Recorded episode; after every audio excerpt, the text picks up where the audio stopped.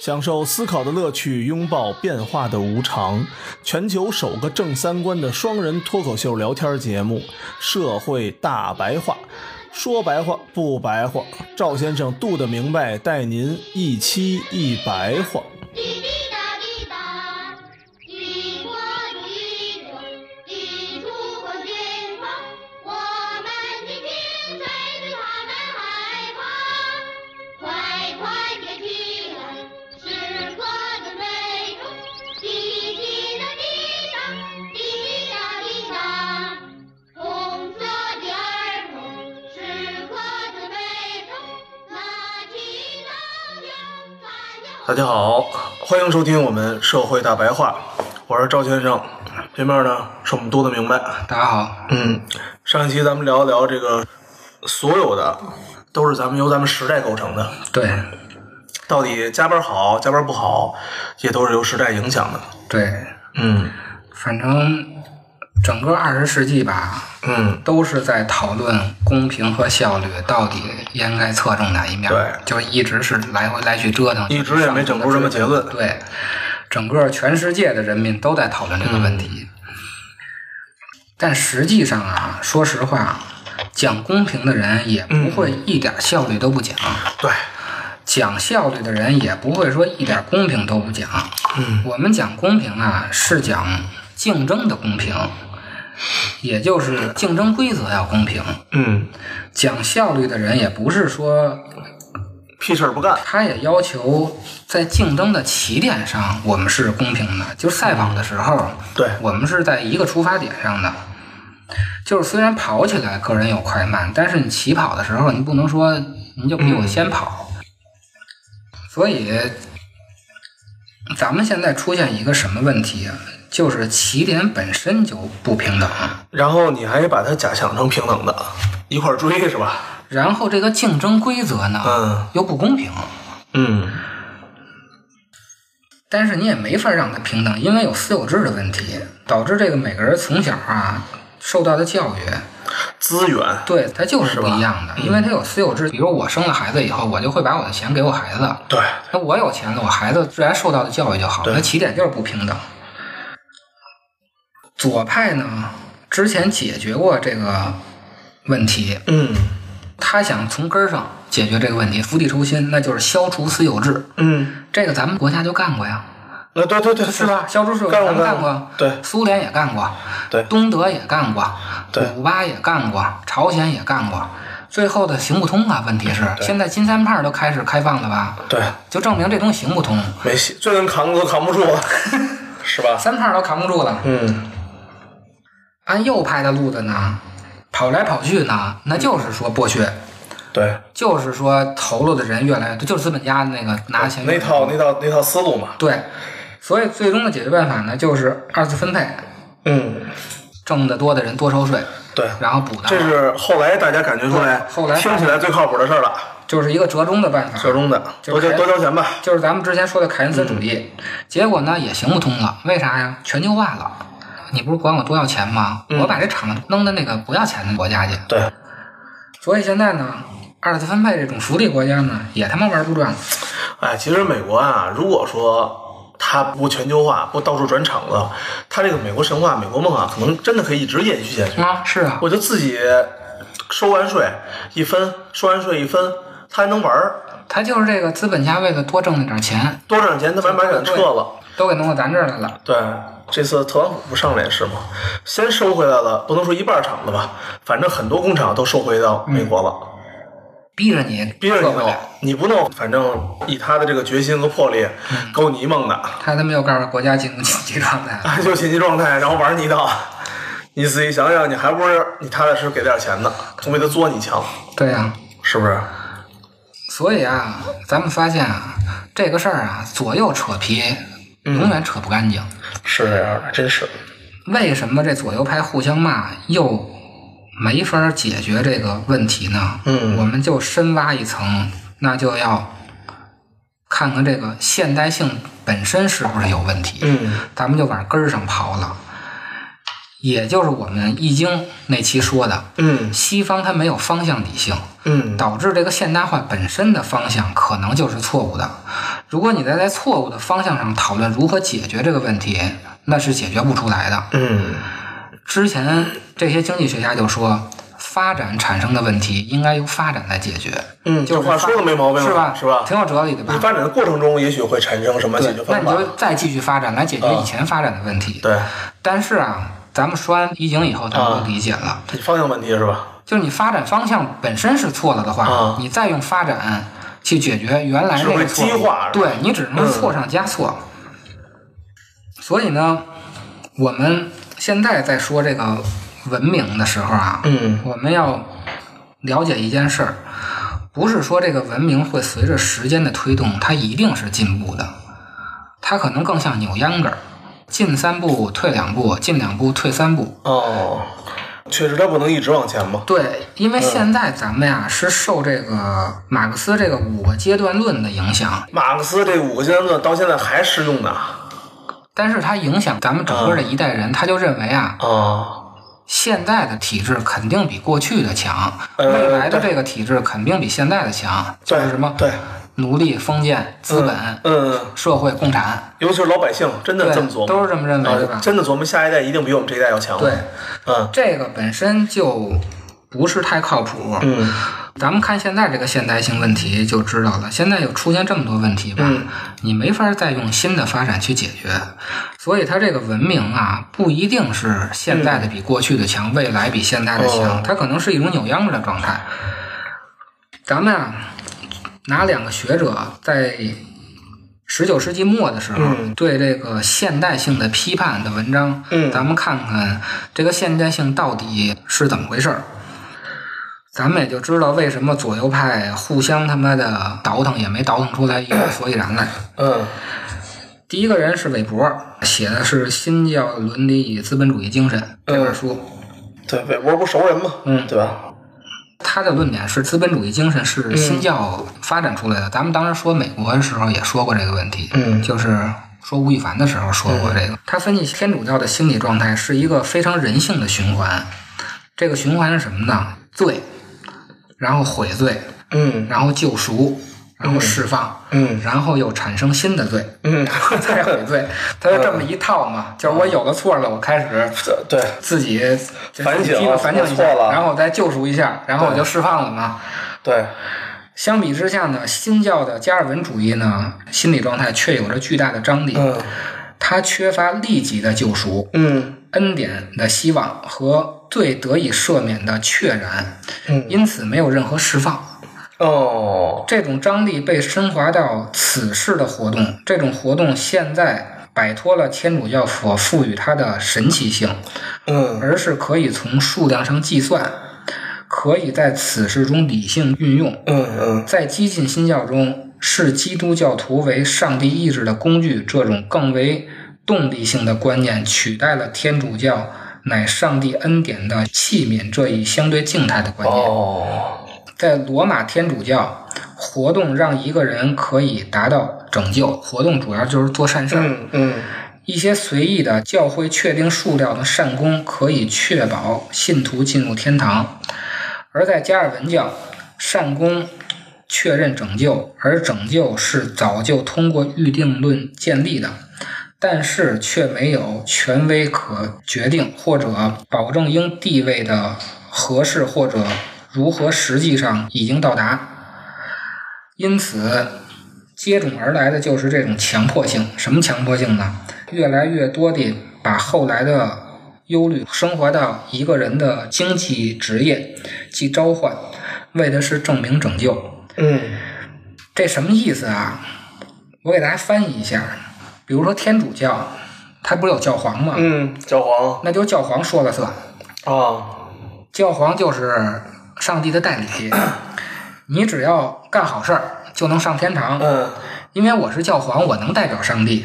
于是呢，大家就做好事儿，这给然教后皇看呢，，教皇呢给你发一个天堂的证书，嗯哎，你干好事儿了，你可以上天堂了。嗯可是呢，新教不一样，咱们之前讲新教，新教没有教皇，嗯，他对是，直接跟上帝沟通的，那也就是说，谁也代表不了上帝。但是呢，他之前又通过一个理论啊，嗯推导出啊，做好事儿就是能上天堂，嗯他是通过论证的，但是又没有人证明这件事儿。嗯，没有了权威，按咱们现在话就没有官宣了。没有， 对，那谁来证明？明这一点呢？那只能是自己证明自己。嗯，怎么证明呢？就是埋头苦干，嚯，埋头苦干就出现了资本主义了。哦，这个是新教和天主教的区别。由此呢，在中世纪仅限于修道院的，并因此是来世导向的，以宗教为动力的经济热，通过激进新教的入世酷刑，而在现代性中进入了日常生活，并产生了现代工商业活动，就是资本主义。嗯，结果就是一开始被视为机器的世界。什么世界呢？就是一个因拒绝天主教、拒绝对世界的形而上学或者迷信的解释，而唯独偏爱经验的解释。嗯，由此把世界简约为因果机器这种方式。新教徒的苦行主义仅连于机器上的技术和经济条件，驱动着现代性这部机器。嗯，嗯，当科学以及科学指导的技术取代了宗教的位置，死亡失去了它的回声。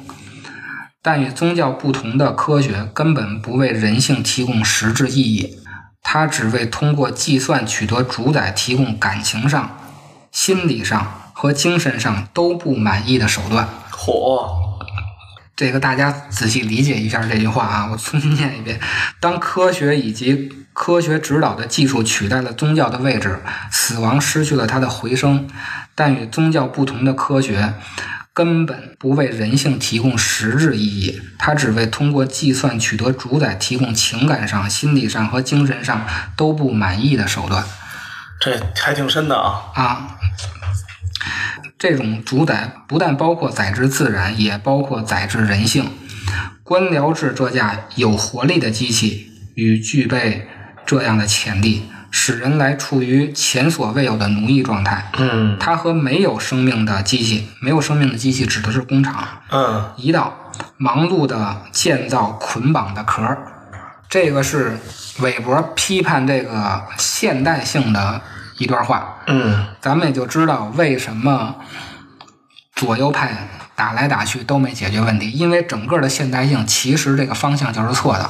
嗯，后边啊，他的学生叫施密特，施密特说呀，当普遍的把手段紧迫性置于目的之上，就是手段当目的，嗯，就是咱们之前说的坤卦当了乾卦。嗯，公子如此扼杀了个人，以致他并不认识到自身毁灭了。现代性思维方式中最让斯密特恼火的是对自然的盲目主宰和开始被叫做工具理性的东西。他管这个工具理性叫朝向无意义目的的功能手段。呃，后边又说啊，产品迅速而高效地喷涌而出，根本不严肃考虑它们的伦理作用。一方面，理性等同于高效率生产；而另一方面，消费被非理性的冲动驱使。这段话呀，咱们就好理解了。嗯，一方面理性等同于高效生产，而另一方面消费被非理性的冲动驱使。一边瞎逼买，一边瞎逼卖。。一边瞎逼造，一边瞎逼买，一边是理性的，怎么造的越多越好；一边是非理性的，胡逼买。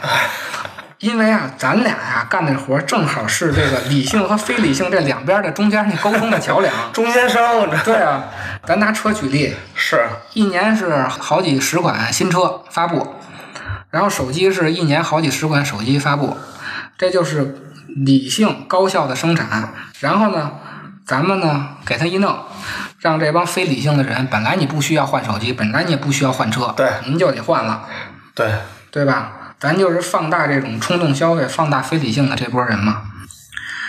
而施密特认为啊，以现代性开端相伴出现的世俗化，最终将任何种类的道德实质都中立化了，嗯，并因此产生了道德真空。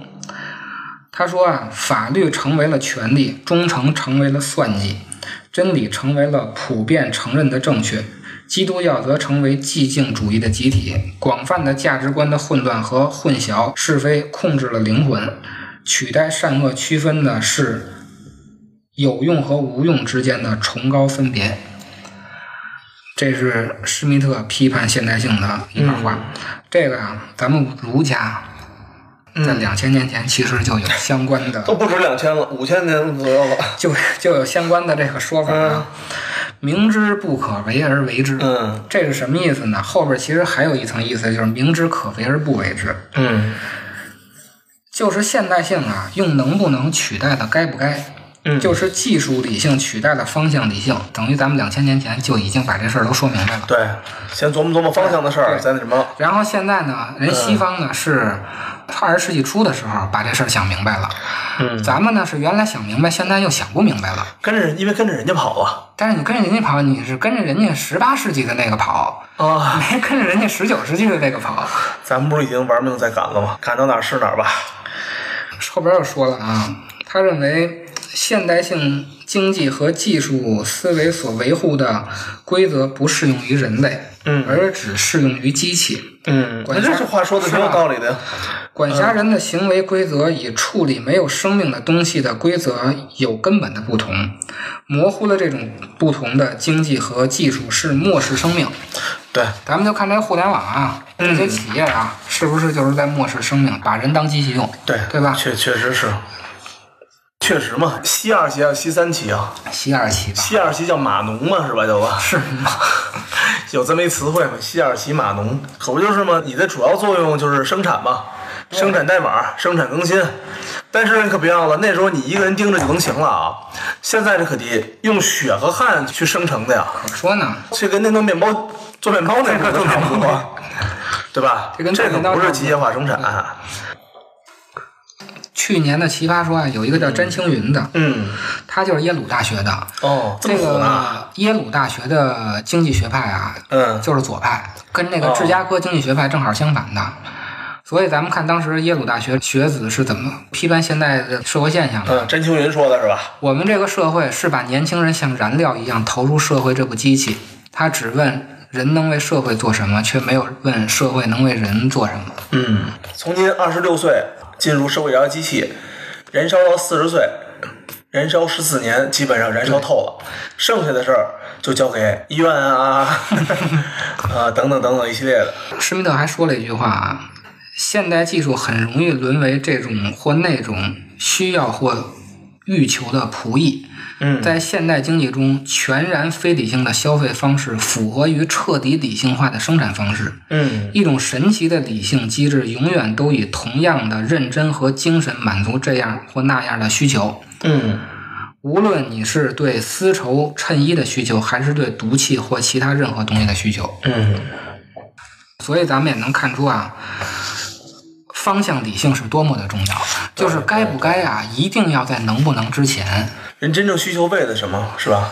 为了生活，为了爱，为了等等等等东西。咱们现在就是啊，手段当目的，所以回去好好看《易经》去。看不懂这个西方的这些批判性文章，还是读易啊经，因为慢慢这琢个磨。说实话啊，我念这个时候，大家就发现啊，这他妈的从句非常长，嗯是吧？这种定语从句啊，你看着太绕，其实还不如回去看《易经》去呢。那四个字儿，四个字 儿， 慢慢哎还给体会。你画给你画上道儿了，对你直接看图就行了。又龙吧，又凤的什么的，那多好理解呀！对，多方便呀。咱们看看啊，现代性之前的嗯宗法社会到底是什么样的？尤其儒家老说以前的好，咱们看嗯看以前这种、，到底哪儿好是吧？就是道德没有中立化、嗯没有真空的时候，具体是一个什么样子的？嗯拿咱们国家来说呀，就是西周到春秋时期，这时候啊，虽然贵族确实是占用了更多的社会资源，但是他们其实也承担了更多的社会责任。对，最主要的一个特点就是打仗。以前打仗只有国人才能打仗，嗯不是现在中国的这个国人啊，就是那个城里的那个嗯人叫国人，也就是市民。现在的，就是你啊，既然你在这城市里吃香的喝辣的，当出了最大危险的时候，那你就要承担这个责任。嗯那时候啊，参军是义务，也是权利。嗯野人，野人就是城外的人啊，嗯你想打仗都没有这资格。对，圈外的，其实也就是啊最享福的那帮人啊也干着最危险的事情，对，承担责任嘛，这个就是权责对应，对，对吧？但是啊，到了春秋后期就开始往下出溜了，嗯就开始招募野人帮助打仗了，嗯慢慢就发展出职业军人来了。最后就出现了权责不对应，变成了什么呀？最下层、最受苦的人啊，却干着最危险的事儿，嗯，是吧？是这样的，按咱们现在的话说啊，就是原来是风险和收入是成正比的，嗯你风险越高，收入越高，后来就不成比例了。尤其到了秦以后，这个帝国呀，就变成了上面的人啊，风险无限小，收入无限大；下面的人呢，正好相反。是，而且从秦一直到清啊，就是一波不如一波，越来嗯越自私越来越次，越来越中央集权。嗯原来汉的时候啊，皇上的起居生活还归一个官儿管，嗯这个官儿呢又归宰相管，哦就相当于啊，这个皇上实际上是归宰相管的。嗯他政治制度上设立是这么弄的，实际上啊不好说啊，但是他还有这个意识在，有人约束，对，还有约束。你这皇上啊，天天就是吃喝嫖赌，然后对，也有人管你，也有人管你。我可以进了你这个钱，嗯，对吧？对，皇家的那部分收入，啊嗯，他不是有中央财政和就很像日本嘛，对对吧？像日你本的皇上子孙的钱是由中央财政去管的对。，唐朝的时候啊，也还好点儿，它是有一个能驳回皇上政令的几十中， 嗯这个几十中应该在门下省下边儿。虽然官儿挺小啊，但是就是皇上说这个事儿能干，你这个几十中还能打一叉子，说不能干，退回去，回去再好好想想去。啊，哈哈到了明朝的时候啊，干脆就连宰相都没有了，朱元璋给宰相给宰了。嗯到了清朝呢，更邪乎了，直接搞了一军机处，连内阁都不要了，就我们这小哥几个，咱们我们商量干就干，找一旮旯儿，咱们偷偷商量着绕过内阁。也就是啊，权力越来越大，责任越来越小。嗯尤其像雍正的时候啊，有一例子，有一个官儿想拍马屁，写了一个折子，嗯原文我忘了啊，我给大家翻译成大白话儿，说这个皇恩浩荡，嗯我太爱你了，我要好好的跪舔你，嗯然后我好好工作。嗯 雍正回的是什么呀？跪舔我是应该的，皇恩浩不浩荡，你都应该跪舔我。拍马屁没拍好，没拍利落，就是说这个皇上一步步的加强中央集权，然后一步步的又卸掉了本应该承担的责任，嗯所以呢，权责不对应呢，就出现了不平衡了。嗯，不平衡才会不幸福，不幸福就打仗了，不幸福就开始闹革命了。闹革命了，咱们之前说那个罗马共和国到罗马帝国的时候，其实也说过，嗯也是原来都是公民才能打仗，后来发展成职业军人了，就变成帝国了。结果了，反正欧洲这个封建制解体啊，是一六四零年英国资产阶级革命时候闹的。咱们这个封建制度解体啊，是战国开始的，就是到秦的那段时期，多早啊，咱就们比他们这其时候实早对。但是咱们没有进入到现代化，咱们这设定一个圈儿，这个圈儿里面呢循环着 转，循环的玩一遍，玩一遍，玩一遍，对，虽然说我们总在这个重复吧，但是不得不说这一套活儿啊，越玩越熟，真是越玩越熟，越玩来越熟集权，越来越集权。而且咱们之前就说过啊，这个封建社会的宗法共同体啊，嗯虽然每个人都不自由，但是每个人其实都受到了保护。嗯，对，就是虽然我叫了你一辈子爸爸，但是这个爸爸也会管孩子一辈子，爸爸不会开除你爸啊，爸不不会会裁员啊。这个就是问题所在。 日本不像就是吗？日本就基本不会裁员啊。咱们回头聊日本的时候就说说这个事儿啊，日本的工作就是干一辈子。你叫爸爸可以啊，爸爸应啊，爸爸不会裁掉你啊，除爸非爸你说不干会给你开了，对，不会干太过分的事儿不。会说你今天是我兄弟，明天就不是我兄弟。对呀、是今吧天您他妈的，您九九六了，您是我兄弟，明年我要什么零零七 了，你说你接受不了，对那那你就不行不是我兄弟您就了不是我兄弟了，对。对吧？这个其实就是朱元璋的那种思路。啊我打的时候你是我兄弟，等我当了皇上，你们妈都得死。都得死，再见，兄弟。有一个研究俄罗斯历史嗯比较有名的叫金燕的女士，嗯她当时就看到一个问题，嗯、苏联消除这种嗯就是农奴制的时候，嗯到后来这些老奴隶回去看主人的时候，嗯，其实他们之间并不是一个对立的关系，对啊他特别爱主人，说：“哎呦，还是您当时好，我们还是想给您干活儿。”就是我们看到这种小共同体啊，嗯你的上边这个爸爸呀，充分尽了他的责任是吧？不会说虐待你的，因为他要还你一辈子的。啊对使坏了他使坏，他他以后用谁啊他以后怎么办呀？对，说了这么多期了，咱们就挖掘到这个根源了。嗯，那我们抵制加班，实际上抵制的到底是什么呢？我们首先抵制的其实就是风险和收入的不平等。你把我用坏了，最后对我到了四十岁，我一身病，对然后呢，您给我开了，或者我自己离职了，剩下我的从四十岁到六十岁后边到怎七么办，我这三十年是我自担风险，对，对不对？就算您就说难听一点，一年一百万，嗯啊我挣到一千万，可不够我看这点病的。可说呢，再说了，我也不想要这一千万换我这一身病啊！还有通货膨胀呢。啊，对，你现在挣一千万，以后没准一千万就买一馒头了，哎，对，有可能也是，是吧？对对对，是这样的。谁都不能保证自己拿到这个钱投资一定会成功。，对，所以最关键的就是咱们在最好嗯的年龄找了一个干爹，对干爹却没有管你一辈子，对，干爹真的就爽了一真的炮是就吧？爽了一下，啊因为人不是机器。对，你三十岁的时候正好上升期，性价比最高的时候，性价比最高，又能便宜又实惠对又能干，嗯又能干。然后四十到五十您下降期了，给您开了，哎这个才是抵制加班的真正的原因，并不是说不能干活，不嗯能不能不能九九六，不能嗯零零七。你要说现在你管我一辈子，对我现在零零七了，等我四十我有病了，你也管我，对我死了你给我抚恤金，对然后我儿子你还能管我？